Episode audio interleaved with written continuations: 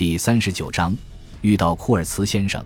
从库尔茨自诩的兴趣爱好中，康拉德看到了白人征服刚果的一个显著特点：笔墨上的征服往往会巩固来复枪和机枪的征服。斯坦利一路用枪弹开路，沿着刚果河顺流而下，很快写出了一部两卷本的畅销书。之后，向牙贩子、士兵、探险家纷纷效仿，写书。或者为有关殖民探险的《地理学日报》杂志投稿，当时这些日报和杂志收到了数千篇这样的稿件。十九世纪后期，这些日报和杂志的受欢迎程度不亚于当今美国的国家地理杂志。当时将非洲之行付诸纸端这一行为好像是欧洲文明优越性的终极证据。库尔茨的这个行为可能还有其他原因，那就是。在塑造这个人物的时候，康拉德在某种程度上受到了利昂·罗姆的启发。我们看到，罗姆是一个显示出了某些天分的昆虫学家，他还是一个画家，在收集蝴蝶、人头之余，他还画肖像画、风景画，其中的五幅画至今仍保存于比利时博物馆。最有意思的是，他还是一个作家。一八九九年。罗姆当时还在比利时，他自己出版了一本书，《刚果黑人》是一本很薄、很怪异的书，志得意满、傲慢自大、肤浅的要命。每一章都很短，介绍了黑人的整体情况，包括黑人妇女、食物、宠物、当地药材等等。罗姆酷爱打猎，他得意洋洋地站在一头死象上照了一张照片。他关于打猎的那一章和介绍刚果人的宗教信仰、安葬仪式、酋长继承三章的内容加在一起一样长。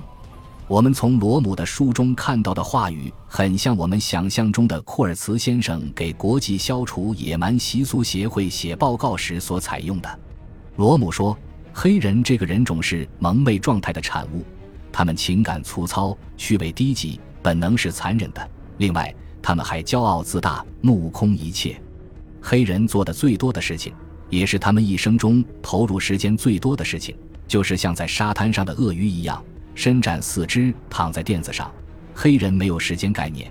如果欧洲人向他们打听时间，他们的回答往往是些不着边际的蠢话。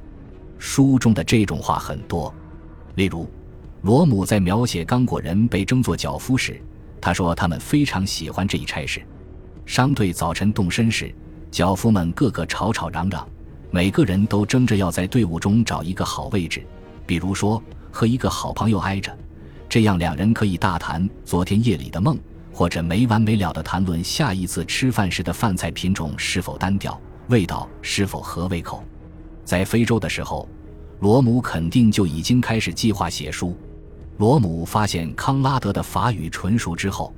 是否向后者透露了自己的文学梦，就像是马洛看到了库尔茨的作品，康拉德在利奥波德维尔是否看到了罗姆挂在墙上的油画？现实中收集人头的罗姆和文学作品中收集人头的库尔茨，两人都会画画和写作，是否完全是巧合？我们无从得知。利昂·罗姆和库尔茨先生之间还有其他几个有趣的相似之处，在小说里。库尔茨成功的让内陆激战的非洲人崇拜他，酋长们要见他就要爬行向前，当地人对他死心塌地，奉他如神明。他显然有一个漂亮情妇。一八九五年，公安军中的一个中尉在日记中用不屑的口气谈到一个同僚的类似情况：他让自己的代理人忍饥挨饿，而把大量食物给了他的黑人情妇。最后，他在屋里穿上军礼服。把所有情妇叫到一起，拿起一张纸，装模作样的读给他们听，说是国王任命他为大首领。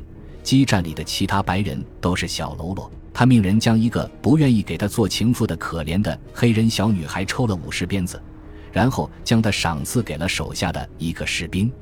意味深长的是，这个写日记的军官描述那位同僚时的第一句话是：“这个人想做第二个罗姆。”最后。库尔茨的嗜杀成性也呼应了有关罗姆的另一个细节：罗姆在斯坦利瀑布担任激战负责人时，总督给布鲁塞尔发了一份报告，告发了那些出于琐碎原因大量杀人而出名的代理人。他提到了罗姆众人皆知的周围摆了一圈人头的花圃，接着说，那个基站前面一直竖立着一个脚架。我们不知道，在康拉德1890年经过利奥波德维尔的时候，罗姆是否实现了他有关权力、杀人和荣耀的梦想。他是否只是说一说而已？不管事实如何，黑暗的心反映的道德图景和该图景中心的那个位于阴影中的人，不仅是一个小说家的创造。还是一个目光敏锐的观察者，看到那个时代和区域的精神后，用精准的文字进行的创作。感谢您的收听，喜欢别忘了订阅加关注，主页有更多精彩内容。